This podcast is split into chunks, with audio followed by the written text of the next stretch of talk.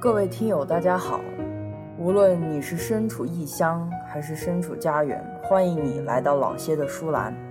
我是主播老谢，渭北有斗，世界和我爱着你。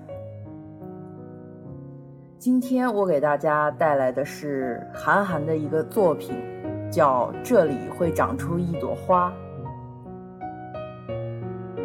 小野很小的时候。从他奶奶那里学会了一套评判标准，那就是害虫和益虫。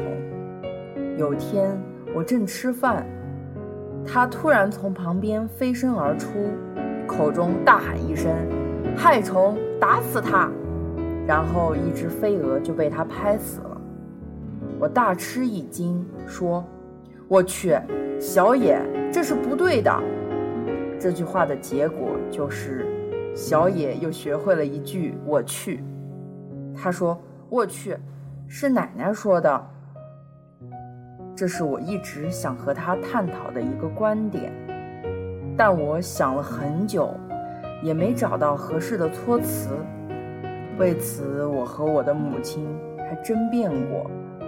对于那些虫族，所谓的有害与有益，都是相对于人类而言。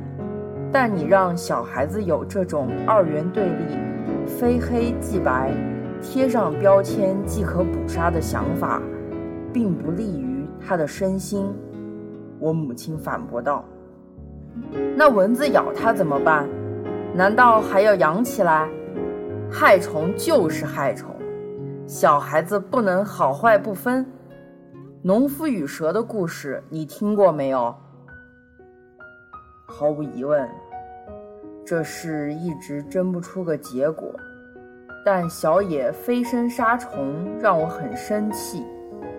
我站了起来，以前所未有的严厉再次责问他：“你可以吗？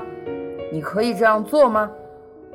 他从未见我如此，退了一步，有点畏怯道：“它是坏的小动物，它是苍蝇。”那时候，他把一切在空中飞的昆虫都叫苍蝇。我突然思路开朗，构建出关于此事完整的哲学体系。什么叫坏的？什么叫好的？伤害你的小动物就是坏的，不伤害你的小动物就是好的。这个飞飞的小动物伤害你了吗？你把它打死了。他的家人就找不到它了，会很难过，你知道吗？你这样做还会很痛苦，所以你错了。你要做那些让他很快乐的事情，你知道吗？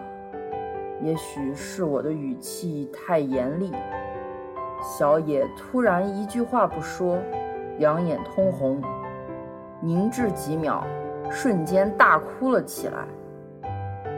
我没有立即安慰他，继续追问：“你说，你做错了吗？”小野已经哭得没办法说出一个完整的句子，但抽泣之中，他还是断断续续地说：“我错了。”我上前抚了抚他的脑袋，语气暖和道。那你现在要做什么呢？小野哭着走到那只飞蛾那里，蹲下身子说：“对不起，你很痛苦吧？”看着他好几滴泪都落到了地板上，我心疼不已，更怕因此给他留下更大的心理创伤，便心生一计，说：“别哭了。”我们一起帮助他好吗？小野噙着泪水说：“好。”我把飞蛾捡起，带上小铲子，牵上小野到了一片土地。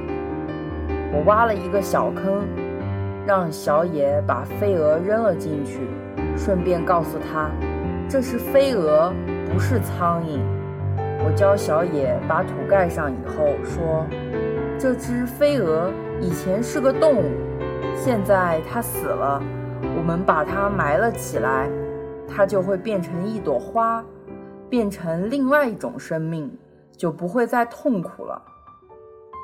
小野，快去拿你的水壶吧，我们要浇水了。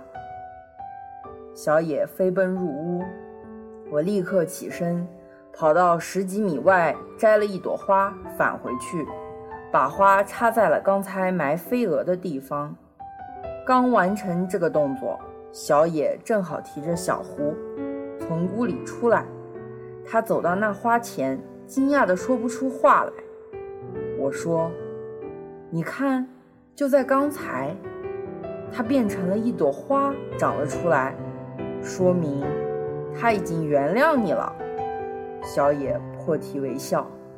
依偎到我的怀里说：“它这么快就有了花。”我亲了它一口，说：“是啊，我们又是它的好朋友了。它很快长出来了，说明它很快乐。”小野开心的笑了。